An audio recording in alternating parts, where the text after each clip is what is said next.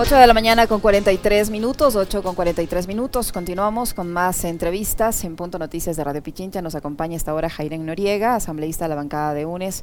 De manera presencial, asambleísta Noriega, buenos días. Qué gusto tenerla aquí. Bienvenida. Le acompañamos Alexis Moncayo, quien le habla, Licenia Espinel. Quisiera su comentario respecto a la situación terrorífica, espeluznante con la que amanecemos este 1 de noviembre de 2022 en el país, después de la serie de atentados ocurridos tanto en Guayaquil como Esmeraldas y estas amenazas y esta situación eh, que nos nos tiene a, todos con, con, un temor y miedo permanente. Buenos días, bienvenida.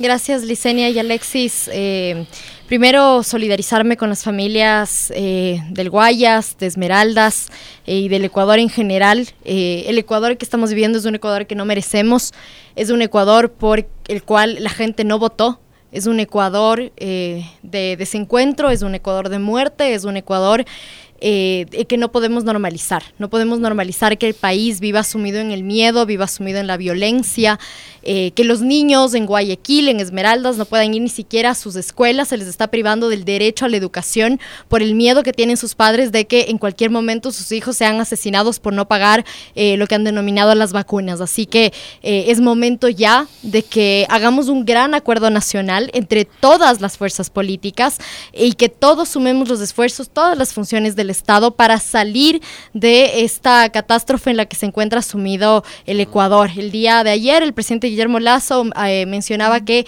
se va a alargar eh, su feriado y se va a ir de, de, fuera del país a Estados Unidos con su familia para atender temas personales, cuando en este país cada 28 horas están asesinando a una mujer solamente por el hecho de ser mujer, cuando en Guayaquil, cuando en Esmeralda superan las tasas de homicidio de, eh, digamos, ciudades tan violentas como que están ubicadas en México México, en Colombia. Así que creo que es importante que desde los medios de comunicación, desde la Asamblea y desde eh, la sociedad eh, pongamos una alerta respecto de esto y le exijamos al gobierno nacional que tome cartas en el asunto. Bienvenida, asambleísta. Buenos días. Em, yo le voy a plantear una pregunta que creo yo a esta hora nos la hacemos muchos ecuatorianos y a propósito de algo que mencionaba Licenia hace un momento, que la entrega del de la proforma presupuestaria 2023, pero también de la ejecución del actual presupuesto.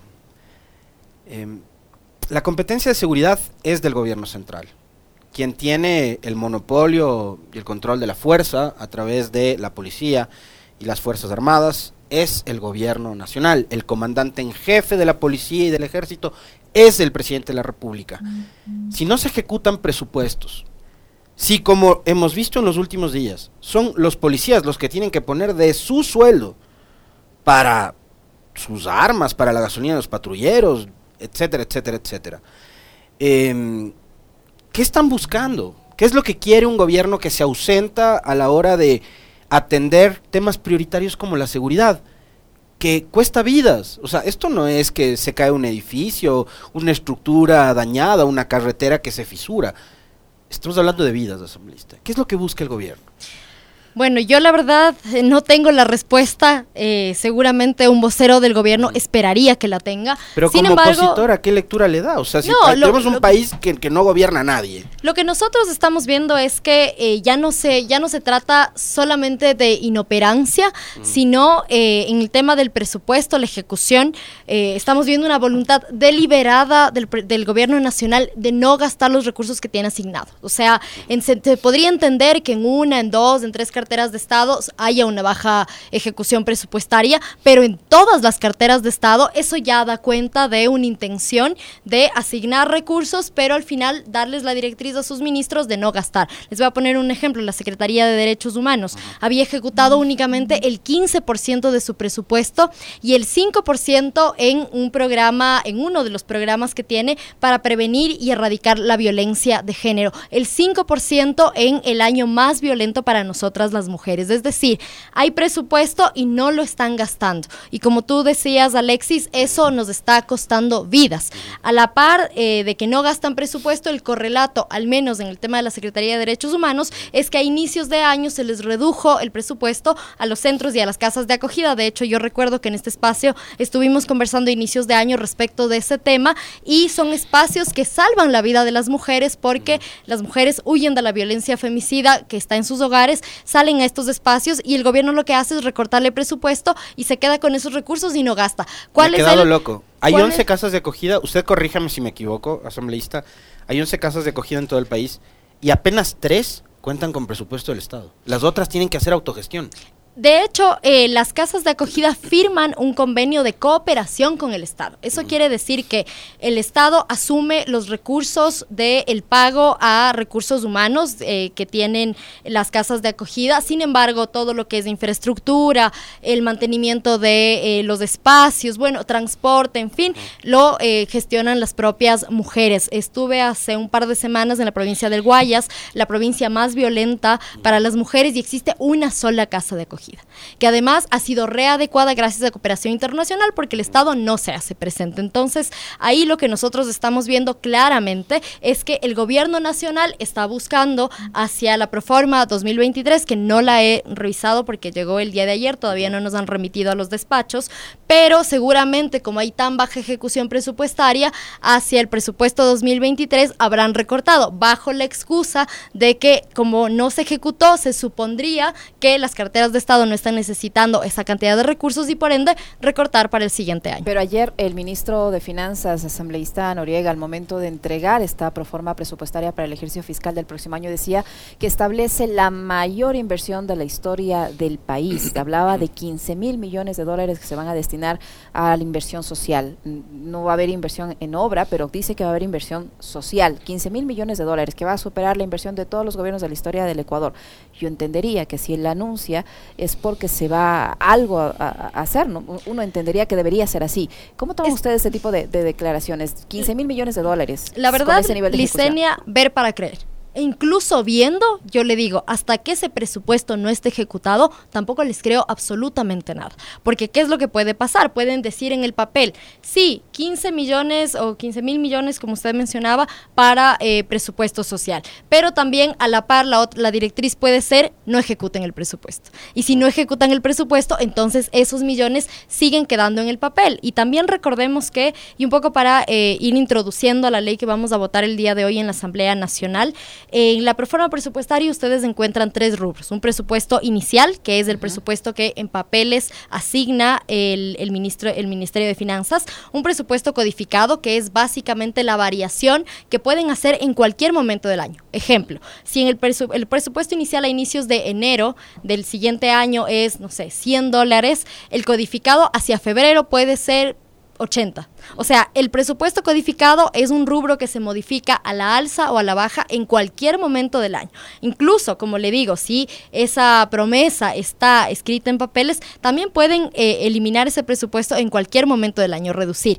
Y además de eso, el otro rubro que se encuentra dentro de la proforma presupuestaria es el presupuesto ejecutado slash devengado, que es eh, precisamente lo que los ministerios gastan efectivamente, lo que ya se ve traducido en obras y demás. Entonces, como le digo, esas promesas de que en el papel esté escrito cierta cantidad de millones para inversión social, no asegura necesariamente que, eh, digamos, vayamos a encontrar una mejora tanto en salud como en educación, que son los dos sectores que más han sido afectados. Y ahí hay una alerta que la hiciera hace unos días atrás el ex asambleísta Pavel Muñoz, porque él dejó eh, presentando un proyecto de ley que de hecho fue aprobado para garantizar que cada vez existan más, que debería ser lo óptimo, ¿no? Que además se ajuste a, digamos, los niveles de ingreso que tiene el país, eh, cuánto tiene que ver con lo que se destina a educación y salud. ¿Qué es lo que va a pasar si es que en efecto se ejecuta el veto del presidente con estos, con estos dos rubros específicamente, asambleísta? A ver, la ley lo que nosotros aprobamos es la ley de presupuestos incrementales para salud y educación. ¿Qué es lo que hacía esta ley? Esta ley lo que hace es eh, cumplir con un mandato constitucional. Como ustedes recordarán, en eh, la constitución del 2008, como sociedad dimos un paso importantísimo que es eh, lograr preasignaciones presupuestarias tanto para salud como en educación. La Constitución dice que año a año el presupuesto para salud y educación tiene que incrementarse en un 0,5% hasta llegar al menos al 6% en educación y al menos al 4% en salud. Sin embargo, eh, digamos, esta es una normativa general. Lo que hacemos con esta ley de presupuestos incrementales es eh, modificar el código de planificación y finanzas públicas para que ese aumento del presupuesto se haga sobre el presupuesto inicial o el presupuesto codificado, eh, uno de los dos rubros, el que sea más alto, porque ¿qué es lo que pasa? Si tú, eh, ¿qué es lo que propone además del presidente Guillermo Lazo en su veto? Aumentar este 0,5% sobre el presupuesto ejecutado. Y ahí hay un grave problema, porque como les comentaba, ¿qué pasa si esa cartera de Estado tiene una bajísima ejecución? Entonces van a hacer un supuesto aumento y lo van a vender en medios de comunicación como que el presupuesto está creciendo cuando no está creciendo, cuando debería crecer del presupuesto inicial o el presupuesto codificado. Entonces, eh, eso entre una de las cosas. Una, cosa adicional, y esto se me pasó en el comentario, no sé si lo viste tú. Em, ayer el presidente, en uno de los tweets, cuando hablaba del incremento este de los 8.500 policías para la seguridad, dijo que los 1.200 millones de dólares en inversión de seguridad eran de aquí a 2025 ah, ya no es solo para el año como ofreció inicialmente. ¿Qué es lo que pasó con el presupuesto para violencia de mujeres? Por favor. Él, él eh, claro, también con bombos y platillos anunciaba la entrega de un presupuesto gigantesco y luego nos enteramos que ese presupuesto no era para un año, sino que era para cuatro años, lo cual vuelve insuficiente. Y otro tema importante en la ley que vamos a votar el día de hoy tiene que ver con el presupuesto para universidades y enfermedades raras y catastróficas.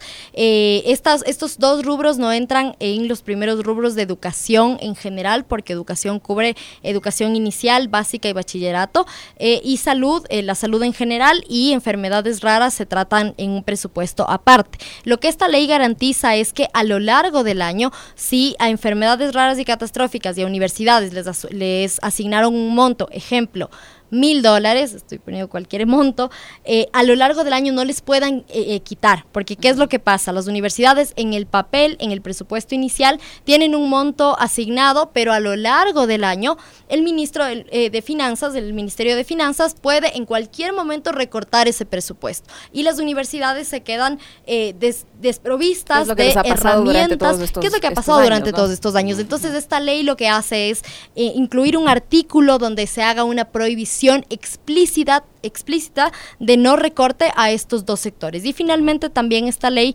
lo que hace es asegurar un mejor control respecto a la ejecución presupuestaria. Ahora eh, llega a la Asamblea dos, eh, cada seis meses, eh, dos informes, uno cada seis meses. Lo que nosotros estamos proponiendo es que sea un informe cada tres meses, es decir, cuatro informes al año, para tener mayor conocimiento, y no nosotros como Asamblea, sino la ciudadanía en general, de a dónde se están yendo los recursos públicos eso también el presidente Guillermo Lazo está vetando. Es decir, prácticamente lo que hace el, presidente Lazo es un veto eh, casi total, porque es una ley que tiene cinco artículos, él está vetando ¿Y cómo tres. Está, ¿Y cómo está al momento el ambiente en la Asamblea Nacional como para que ustedes consigan la aprobación de esto?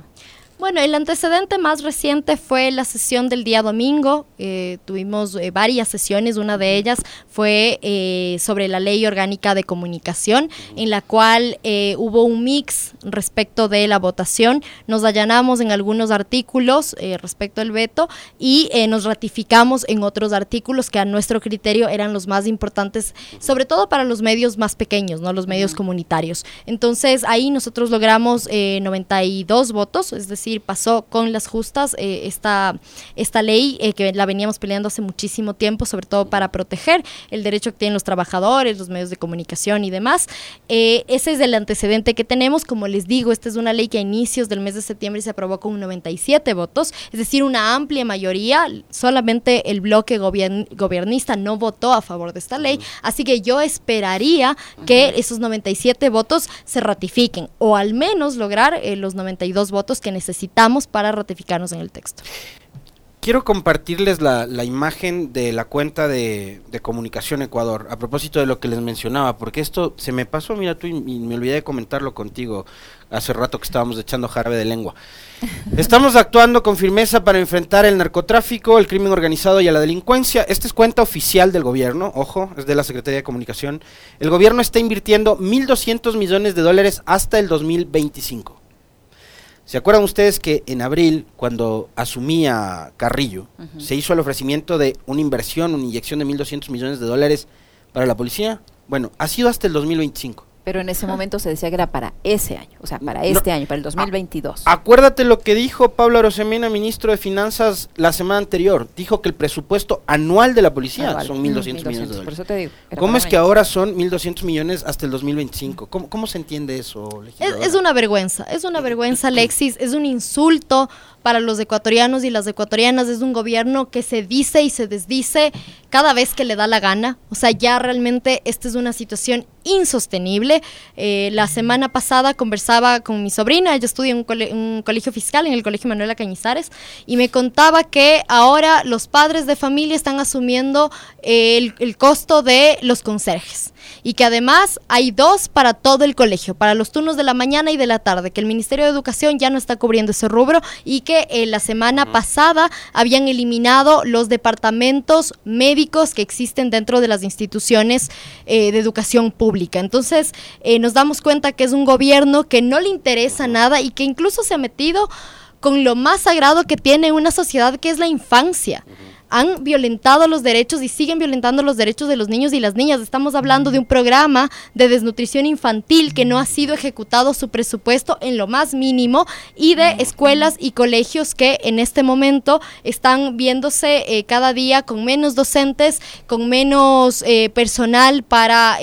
que las instalaciones se encuentren dignas, eh, con incluso ya ahora no tienen personal médico, como les comentaba. Entonces, habrá que ver qué pasa eh, no solamente con esta ley, sino también con el presupuesto eh, general del Estado. Sin embargo, eh, ahí sí quiero adelantarles algo, y es que lastimosamente desde la Asamblea Nacional nosotros solamente podemos observar o aprobar este presupuesto. Si aprobamos, Claro. sale que está bien, digamos, si observamos, emi- em- emitimos observaciones al Ejecutivo, pero este tiene toda la potestad de decir, yo me ratifico en mi texto de proforma original. Así que creo que en este momento todas nuestras exigencias y todos los eh, reclamos y demandas tenemos que dirigirlas, al menos en el tema de presupuesto, hacia el gobierno central, quien es el que tiene la competencia en este momento. Muchísimas gracias, asambleísta Noriega. Se nos terminó el tiempo y se nos quedaron algunos temas, así que esperamos volverla a tener con nosotros. Muy amable por habernos Gracias, acompañado. Gracias. Licenia. Gracias, Alexis. Un abrazo. La legisladora Jai- eh, Jairen, no sé cómo se pronuncia su nombre. Jairen. Jairen Noriega.